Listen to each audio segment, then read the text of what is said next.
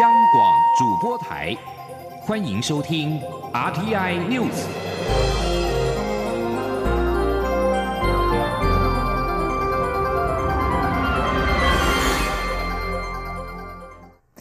各位好，我是张旭华，欢迎收听这节央广主播台提供给您的 RTI News。俗称武汉肺炎的 COVID-19 疫情冲击劳工和企业，政府陆续通过纾困方案和特别预算。根据劳动部截至三月三号的统计，全台总共有四十九家企业，共一千九百五十一名劳工实施减半休息。为此，行政院长苏贞昌今天在行政院会拍板劳动部提出的新台币四十一点二五亿稳定就业应聘措施，近日就会实施中期安心就业计划，补贴减半休息劳工投保薪资与。基本工资差额的一半，也就是减班休息劳工每月最多可以领到三万四千八百元。记者刘品希报道。在短期措施方面，针对减班休息劳工，劳动部日前已经启动充电再出发计划，提高补助企业办理训练费用，最高达三百五十万。劳工参与训练，则可领取每小时一百五十八元的基本工资津贴，最多可领一百二十小时。劳动部中期则将推动安心就业计划，补贴减班休息劳工的投保薪资与基本工资差额的百分之五十，也就是最多可领到三万四千八百元，最长可领六个月。劳动部五号下午就会召开咨询会议，一旦确定就会立即实施。劳动部次长林三桂说。我举一个例子来讲，如果说它的呃目前呢是保这个呃目前的投保薪资最高级的话，四万五千八啊，那基本工资两万三千八，那四万五千八跟两万三千八之间呢，就差距就是两万两千块。那我们劳动部呢就会补助他百分之五十，也就是一万一千块的差额，那让这些呃劳工呢。呃，跟雇主呢，在这一段时间呢，呃，能够借着这样的一个补助呢，稳定的劳劳雇关系。在长期措施上，日后如果疫情严峻，劳动部除了继续补助减班休息劳工的薪资差额五成，参加训练课程的减班休息劳工，则可获得投保薪资差额的七成补贴，也就是最高一万五千四百元。如果再加上基本工资，等于劳工可以领取三万九千两百元，最长同样补助六个月。此外，也将启动公共服务短期上工计划，由各部会、地方政府提出用人计。划按基本工资补助劳工三到六个月，在失业劳工部分，除了现行既有的投保薪资六成失业给付，劳动部也增办失业劳工子女就学补助。为了协助失业劳工能够尽速回到职场，中期措施将启动安稳雇佣计划，奖励雇主聘雇失业超过三十天以上的劳工，每聘雇一名失业劳工，每个月补助雇主五千元，最长补助六个月。针对企业部分，近期将扩大补助业别，只要是受到疫情影响的行业别，都可以在这期间内改善安全设备，单一企业最高补助两百万。劳动部也将补助企业设置临时照顾人力钟点费，以及办理员工关怀协助课程等。此外，针对创业凤凰贷款对象，劳动部将提拨一千万，补助暂缓缴付贷款本息一年，展延还款期限一年，并扩大贷款对象。央广记者刘聘熙在台北的采访报道。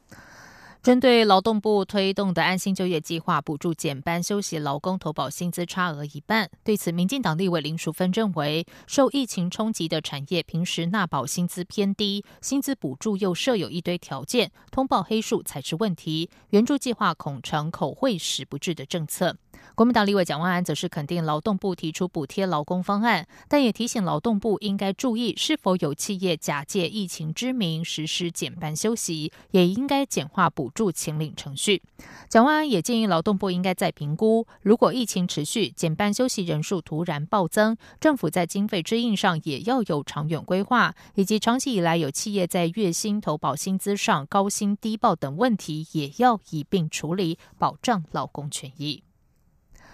武汉肺炎冲击产业发展，经济部规划特别预算来做应应。不过有立委质疑名词认定模糊，应定办法，并且要正面表列纾困产业。对此，经济部今天回应，预算是根据特别条例所授权定定的办法来编列，而且有其急迫性，因此和行政院的办法审查同步进行。另外，因为疫情持续发展，如果正面表列纾困产业，恐挂一漏万，经济部会建立共通方案来协助产业通。通过难关。记者谢嘉欣的报道：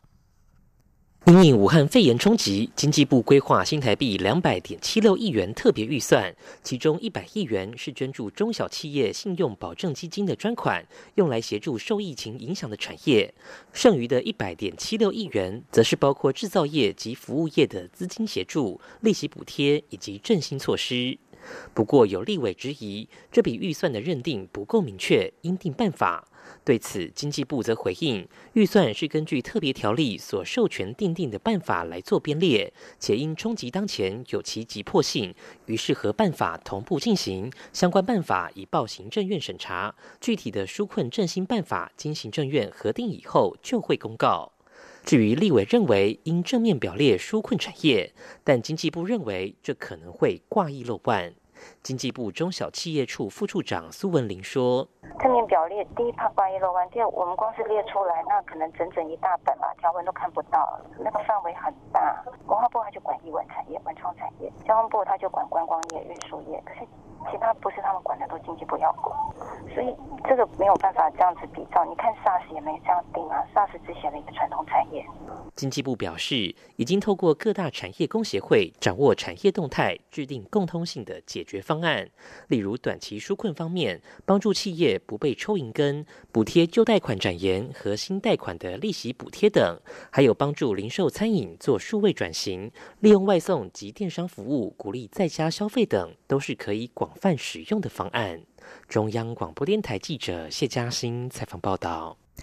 继美国联准会无预警降息之后，各国央行陆续喊出货币宽松政策，以因应武汉肺炎疫情。台北股市今天在美股道琼又回涨超过千点的激励之下，指数大涨超过百点，收一万一千五百一十四点。至于新台币对美元汇率，在热钱不断涌入之下，升值七点八分，收二十九点九六元。这是一月二十一号以来新台币再见到二字头价位。记者陈林信宏报道。美股道琼因为联准会 FED 无预警降息受到惊吓后，才隔一天指数又大涨超过千点，创史上第二大单日涨点。由于各国央行续喊宽松货币政策，救股市在美股大力反弹下，亚洲主要股市五号红光满面。近期武汉肺炎疫情失控的韩国和日本股市收盘时都出现超过百分之一的涨幅。疫情源头的中国股市，上海和深圳两地股市更反弹逼近。百分之二，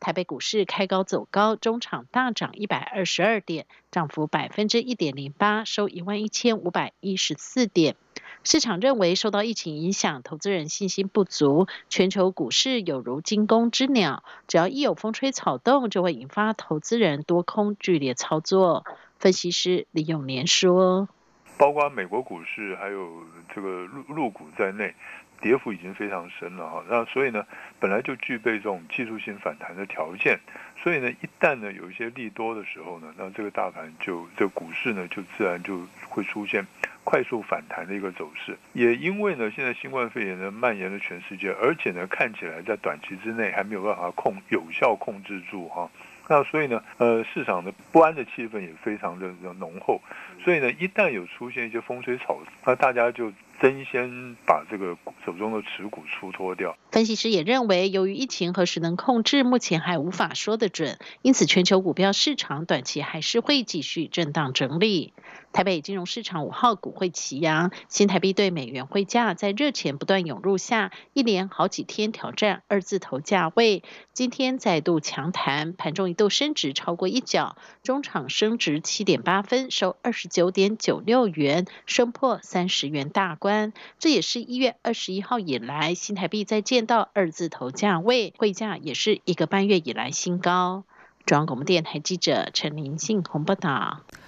台湾首波五 G 市照创下新台币一千四百二十一点九一亿元的天价，也让外界担忧未来五 G 的资费恐怕会让消费者负担不起。对此，国家通讯传播委员会 NCC 代理主委陈耀祥今天在立法院答询时预估，今年第三季的五 G 即可开台，初期资费将会和四 G 开台时差不多，但随着市场竞争，资费也会往下走，应该不会比韩国还高。记者吴丽君报。道。为了争夺五 G 商机，台湾五大电信业者在今年二月二十一号创下新台币一千四百二十一点九一亿元的竞标天价，超出原定目标一千多亿元。相较当初四 G 预定标金三百五十九亿，最后标到一千一百八十六点五亿，更加疯狂，也成为全球五 G 标金第三高的国家，仅次于意大利和德国。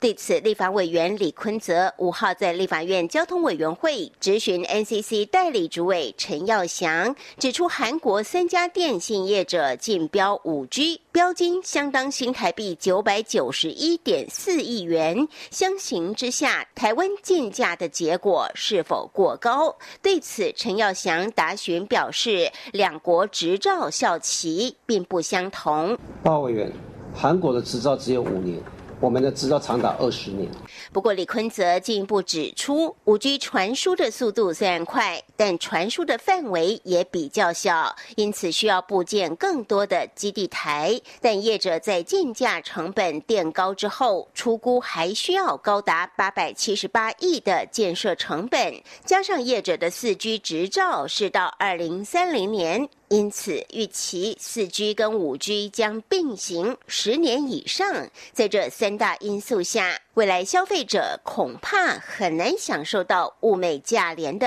五 G 资费。李坤则说：“所以这三项元素，我们对于消费者的权益，我们就会有隐忧啊。标金高，然后建设成本高，然后四 G、五 G 的并行要高达十年以上，这么漫长。”那羊毛当然是出在羊身上了。但是陈耀祥则以韩国五 G 的入门资费相当新台币一千四百四十四元，吃到饱则是两千一百零一元为例，强调台湾五 G 的开台资费大约会与四 G 开台时的一千三百九十九元相当。但也如同四 G 的经验，会随着市场竞争以及经济规模的发展，逐渐往下走。他说：“而且基本上以台湾来讲的话，我们的消费者已经习惯比较使用所谓吃到饱的方案。我相信在这个五大电信业者的竞争之下，我们的智慧不会像韩国的这么高。”陈耀祥也强调，目前包括中华电信、远传及台湾大哥大等电信三雄的事业计划书，都已在上周陆续送达，并一次缴清标金，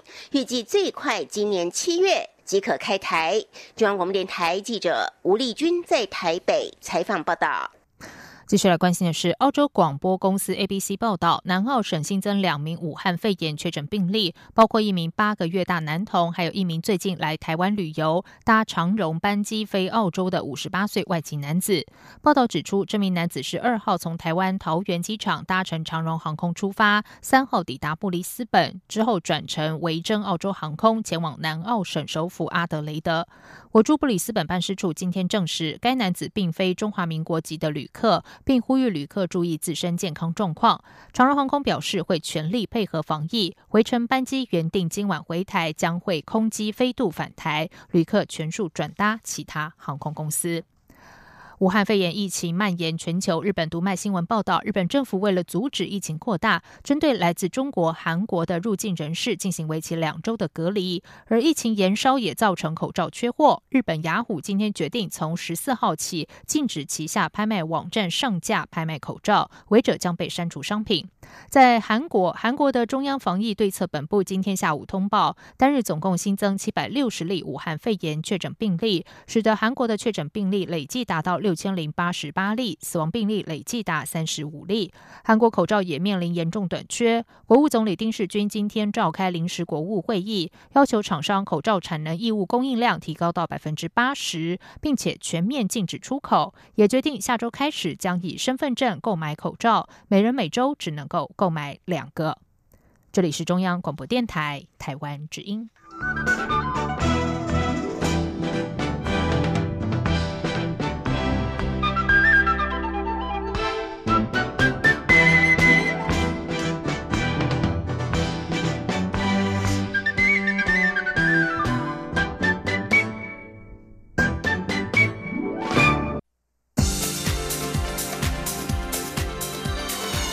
这里是中央广播电台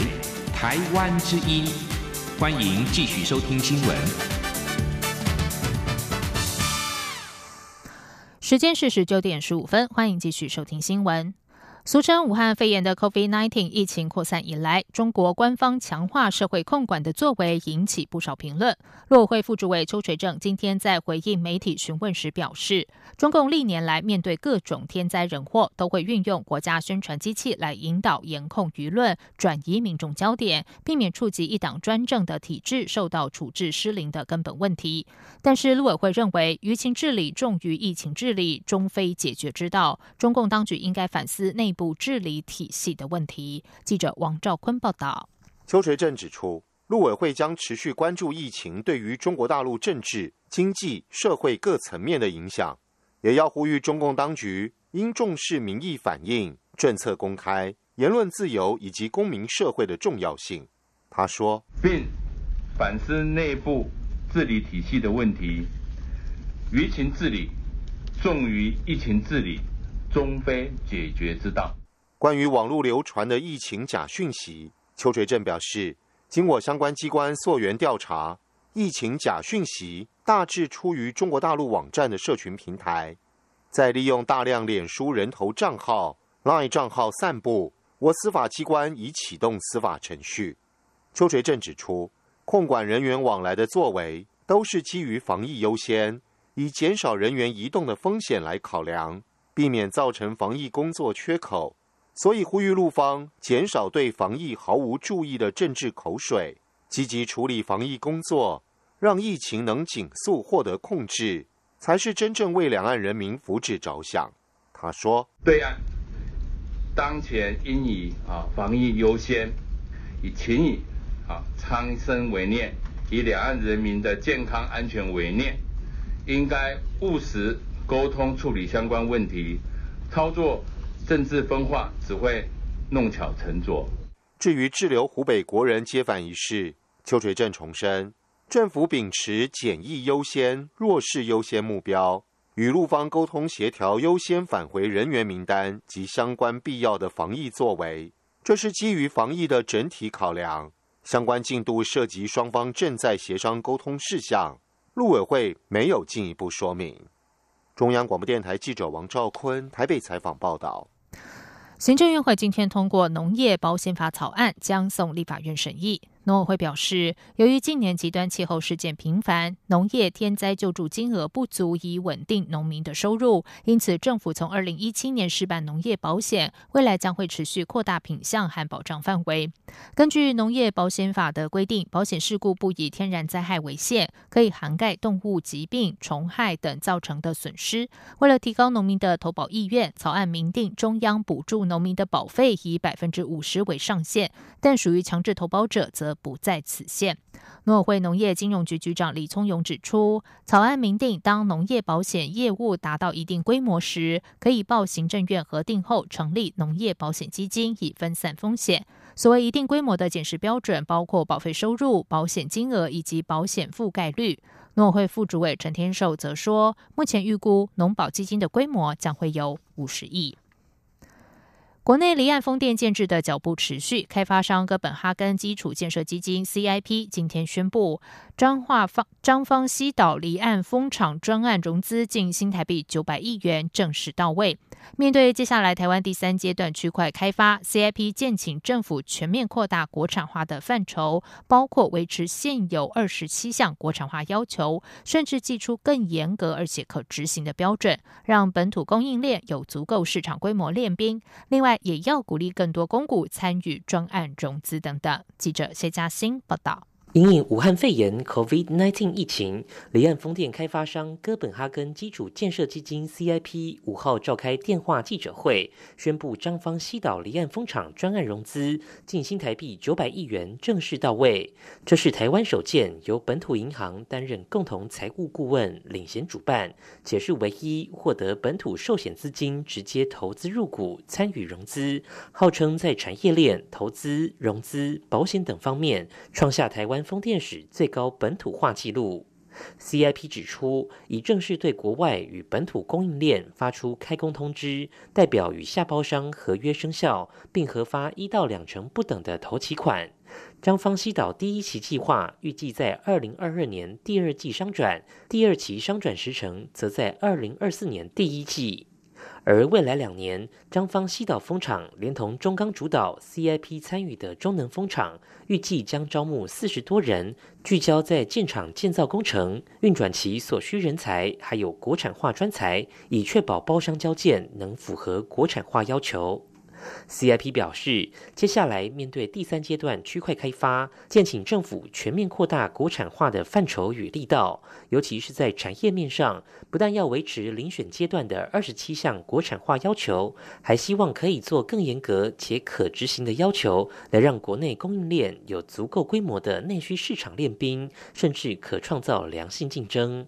另外，此次张方西岛风场的专案融资并没有关谷参与，推测可能是关谷认为国产化任务带来的高风险、高成本所致，希望政府能鼓励关谷参与专案融资。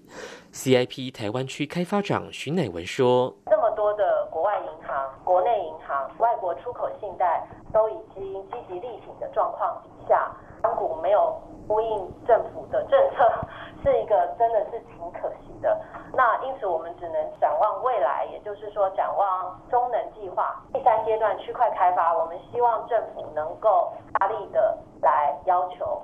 鼓励或来启发关谷银行的参与。CIP 并提到。过去在遴选阶段，政府要求要有百分之二十的建厂成本来自本土银行，而 CIP 不但达到要求，且还达到百分之三十。因此，建请政府可以把本土融资成数的要求再提高，保险方面也可纳入考量。中央广播电台记者谢嘉欣采访报道。劳动部日前公布，男女同酬日为二月二十一号，代表女性要额外工作五十二天，才能够得到和男性前一年工作一整年相同的薪资。人力银行今天公布的调查就显示，大约有八成三的女性劳工认为目前的职场压力大，其中有四成三认为最大的压力来源是工作表现没有反映在加薪上。记者杨文君报道。Yes 一二三求职网在回收一千一百七十六份有效问卷后的调查指出，觉得性别不平等的女性劳工约占百分之五十三，因为是女性而遭遇求职歧视的比例高达百分之六十二。主要状况包括被追问婚育计划、被挑剔长相外形、身高体重，以及被追问感情状况等。调查也指出，约八成三的女性劳工认为目前的职场压力大，其中有四成三认为最大的压力来源是工作表现没有反映在加薪上。Yes 一二三求职网发言人杨宗斌说：“即使录取后，仍有六成六的人透露曾遇过与男性同仁同工不同酬的状况，而且预估月薪至少要增加六千五百九十一元，才能消除不平等的窘境。”调查也显示，受访者估算目前任职公司的女性主管，平均大约占全部主管的四分之一。其中女主管占一半以上的仅有百分之十六点二，也有百分之五十二点三的女性劳工透露曾经遇到因性别导致的升迁不公平待遇，但只有二成九敢向公司反映争取。杨宗斌指出，女性劳工的学历不是问题，只欠缺发挥长才的空间。建议企业指派公务时应打破性别刻板印象，例如外派、出差、签约，不应刻意避开女性同仁。并给予同等竞争、加薪与升迁的机会，才能建立更为友善的女性职场环境。中央广播电台记者杨文君台北采访报道。在妇女节前，国际万事达卡今天发布女性创业指数报告，针对全球五十八个市场，透过女性进步程度、女性教育与金融背景及女性创业环境三大要素进行分析。其中，台湾女性不仅拥有友善的创业环境和资源，同时也积极参与创业活动，在女性创业指数排名中，与亚洲市场排名第一，更是首次进入全球前十名，位居全球第六，一举超越新加坡、英国和澳。澳洲等市场。根据经济部中小企业白皮书的最新统计，台湾女性企业主家数占比达百分之三十六点四，相当于每十位企业主中就有四位是女性。而根据万事达卡最新的女性创业指数调查报告，则是指出，台湾女性在女性进步程度项目取得大幅增长，排名比去年上升十八名，主要归因于女性投入创业的比例提升。此外，万事达卡最新公布的女性创业指数调查也指出，在全球排名前二十名的市场中，有八成是高收入经济体，显示女性创业家在高度开发的经济体中拥有较好的表现。和新兴市场相比，以开发市场女性企业家较有机会获得资本和金融服务的资源以及机会。欧洲联盟四号公布具里程碑意义的绿色经济成长法草案。欧洲联盟执行委员会的气候法草案明定，欧盟成员国必须在二零五零年之前实现气候中和的目标，也就是达成温室气体净零排放。但瑞典气候倡议少女女童贝里浇了盆冷水，指责欧盟各国政府和机构只是做做样子，假装在急迫的解决气候变迁危机。有多个环保团体表示，气候法将授权。欧盟执委会往后每隔五年要为各成员国政府定出更严格的执行目标，但是问题是这些权利要到二零三零年之后才能够使用。十七岁的女童贝里说：“欧盟不要再假装可以一边担任气候政策领导者，又可以一边继续补贴和新建新的化石燃料设备。”女童贝里本周在布鲁塞尔和欧盟领袖们见面，并且预定在六号发动一场气候罢课行动。接下来进行今天的前进新南向。前进新南向。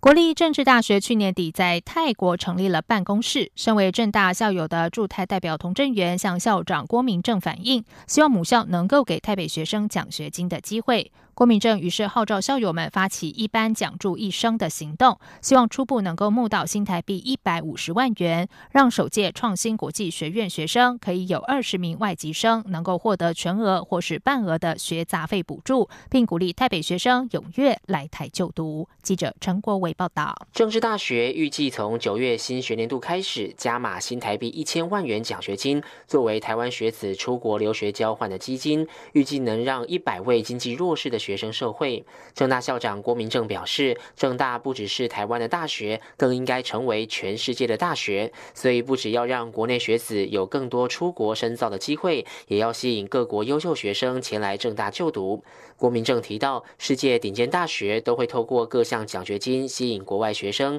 他当年也曾获得德国学术交流咨询中心的奖学金，所以即将在九月正式招生的创新国际学院，也将在四十个外籍生名额当。中提供十人学杂费全额奖学金以及十人半额奖学金。我们也希望这些这里面的学生能够至少有一年的时间可以在海外。至于进来的学生，我们希望能够给他们提供更充足的奖学金。郭明正说，日前他在一场同学会中提到创新国际学院的设立，以及驻泰代表童振源希望母校正大能提供台北学生奖学金，让他决定向同学们发起一班奖助一生的行动，也就是号召各系所及校友们，针对毕业超过十年以上的班级，每班能集资募得十五万元基金，如果初步能累积到一百五十万元，将能支应创新国际学院外籍生的奖学金，成为学弟妹国际学习的。推手目前已经获得法律系的校友响应。正大表示，虽然创新国际学院的奖学金是开放各国学生争取，